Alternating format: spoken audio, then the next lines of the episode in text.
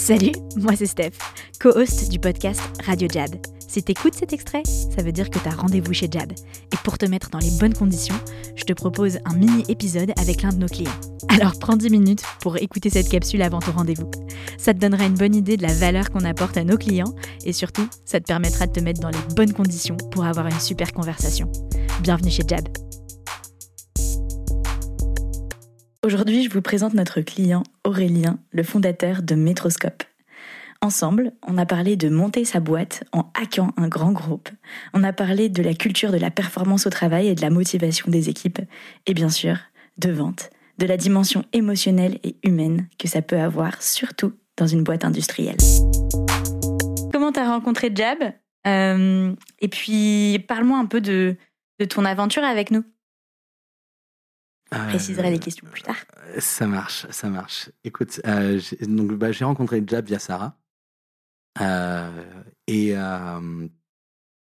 et, du coup, je, suivais vaguement, vaguement son actualité et, euh, elle m'expliquait qu'elle bosse euh, en, coach dans le business développement et, euh, et, je connaissais, pour, pour bien connaître Sarah, je connaissais, la, je connaissais la qualité de ce qu'elle était capable de nous apporter à un moment où on est en plein dans la structuration de notre business unit et où, il faut le voir, moi, moi, j'ai pas ça dans le sang. on a parlé suffisamment de mathématiques aujourd'hui pour que pour, pour, pour, pour, pour montrer que finalement, j'étais pas, euh, j'étais j'étais je suis toujours, je crois, un business développeur euh, plutôt performant, mais euh, mais un peu, un peu malgré moi, d'une manière assez intuitive finalement, si tu veux.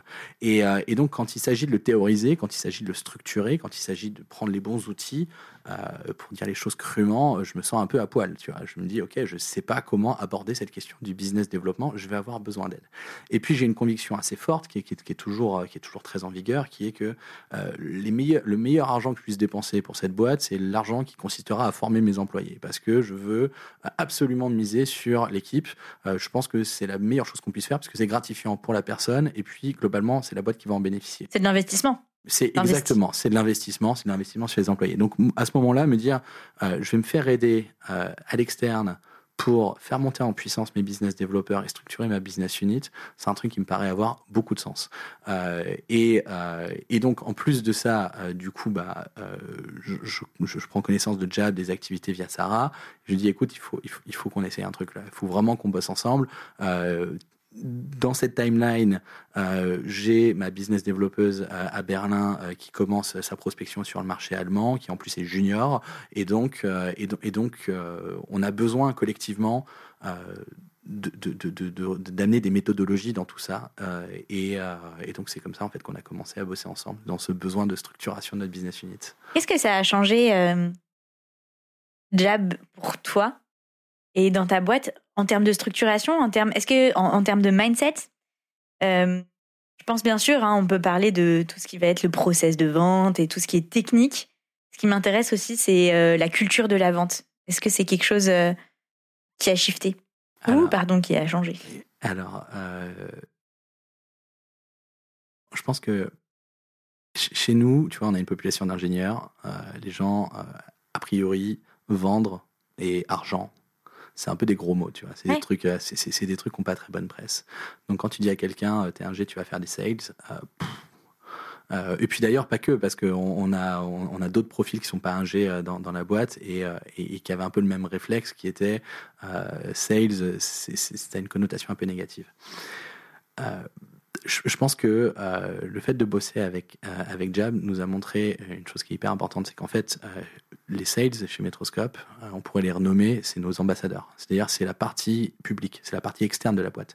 Euh, c'est ceux qui créent la confiance, c'est ceux qui sont partout. Euh, et quand je dis partout, en, l'occurrence chez Metroscope, c'est vraiment partout, puisque on bosse, on discute en tout cas aussi bien avec la Corée du Sud que l'Afrique du Sud, que la Chine, que ce que tu veux. Enfin, vraiment, tous les pays nucléarisés, à un moment donné, on est amené à parler avec eux.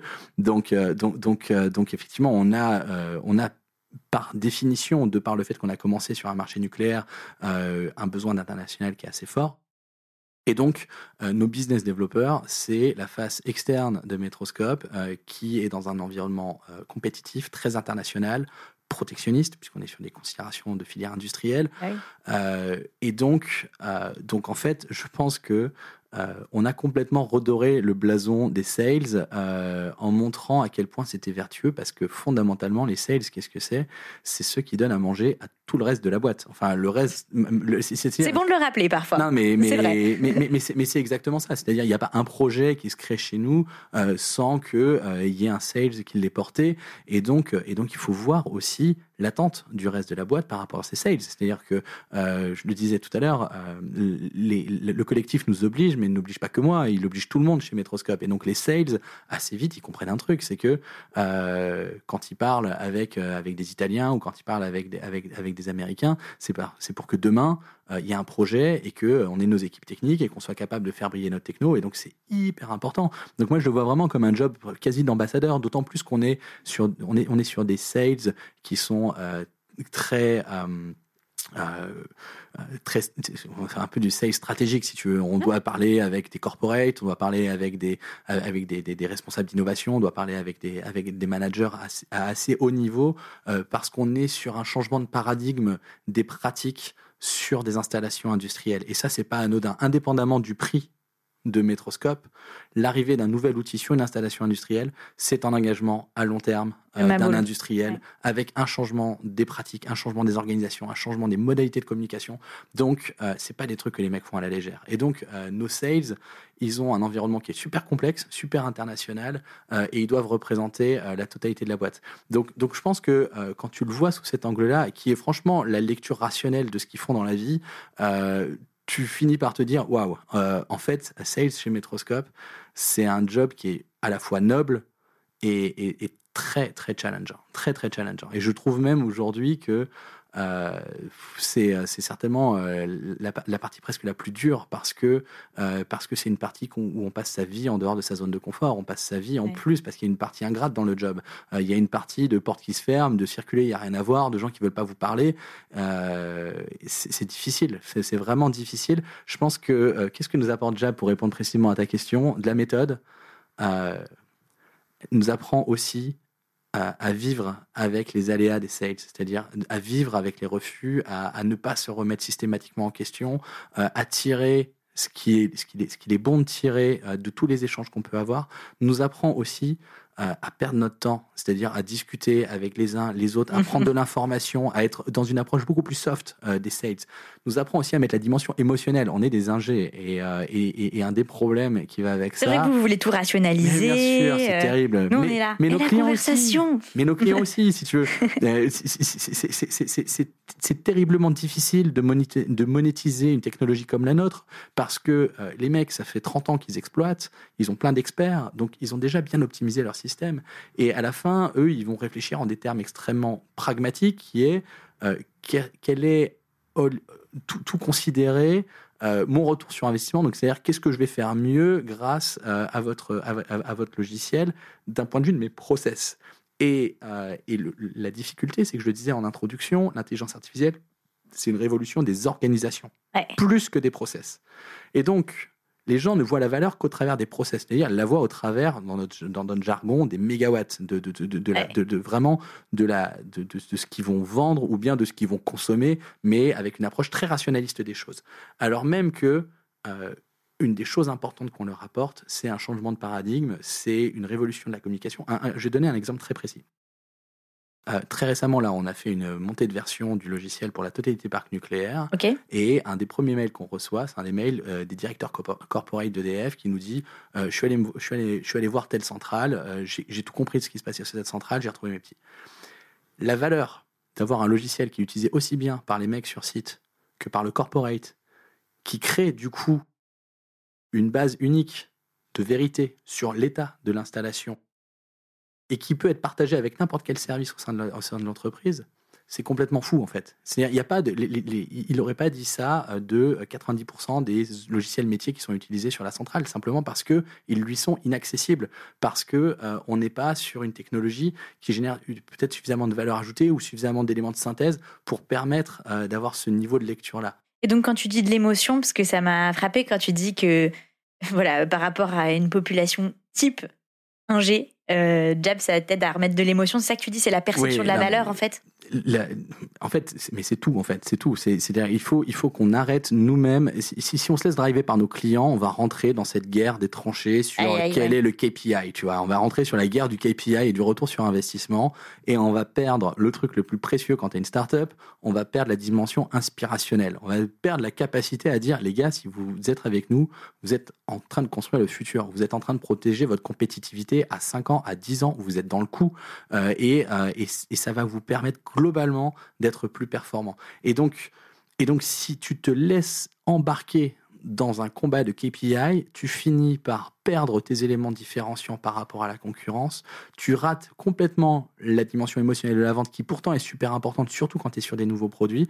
Euh, et donc en fait, tu vends pas. Enfin, à la fin, in fine, c'est ça que ça veut dire, tu vois. Donc, euh, donc en plus, tu es moins performant. Donc il faut absolument remettre, euh, je dirais, la composante humaine de la vente. Et c'est presque le paradoxe des ingénieurs. Ils se plaignent du fait que la vente, c'est un truc qui est un petit peu, un peu, un peu ingrat et peut-être un petit peu sale, mais en même temps, il lui donne pas une chance d'aller vraiment dans toute cette dimension aussi émotionnelle euh, qui est tellement importante euh, et, euh, et, qui, quand ils s'en rendent compte, finissent par se dire ah, mais en fait, c'est un petit peu moins je dirais, c'est un peu, c'est un peu moins radé pâquerette que, que je l'avais imaginé. Finalement, il y, a une, il y a une vraie beauté, il y a vraiment une notion de confiance, il y a, il y a, il y a vraiment une notion de, de, de, de, de construire un réseau et d'interagir avec des gens, et en plus des gens passionnants, parce qu'il faut voir les gens à qui on parle. c'est des gens qui sont passionnants, ils ont tous des histoires, donc c'est cool. Je pense que tu l'as bien dit, la vente, c'est aussi, euh, ça a autant de profondeur que tu veux bien lui en donner, et c'est aussi humain que tu veux bien le rendre. Et en général, plus, tu, plus c'est humain, plus ça, marche bien pour tout le monde. Quoi. complètement, euh, complètement d'accord avec ça, effectivement. Et, euh, et, et c'est pas, et, c'est pas l'a priori, euh, je pense, que, que, que, que, que beaucoup peuvent avoir sur, sur la vente. Trop bien. On va peut-être finir là-dessus parce que ça fait plus d'une heure que je, que je te fais parler. de Prolix ensemble. Merci Aurélien, c'était vraiment passionnant. Trop cool. Tu reviens quand tu veux sur Radio Jab. Écoute, euh, j'espère qu'on s'est pas trop perdu dans les, dans les parenthèses et les sous-parenthèses. Mais, si, euh, mais c'est ça la beauté, les parenthèses, les accolades et les dérivés et tout. C'est un peu mm. ça qu'on a fait. Bon, bah, bah, ça me va. Allez, salut. Mm, ciao. Il me reste à te souhaiter un excellent rendez-vous. Et bien sûr, je te recommande d'aller écouter le reste des épisodes Radio Jab. On a deux types d'épisodes. Des épisodes clients, comme tu viens d'entendre, et des épisodes coaching, où on te propose chaque semaine de décortiquer une notion de vente au travers du prisme Jab. Je te préviens, ça dépote, ça va te bousculer, ça va te challenger, mais toujours avec de la bonne vibe. Radio Jab est disponible sur toutes les plateformes de podcast, de Apple Podcast à Deezer, en passant bien sûr par Spotify. Et surtout, si tu kiffes ce que t'entends, fais-le tourner autour de toi.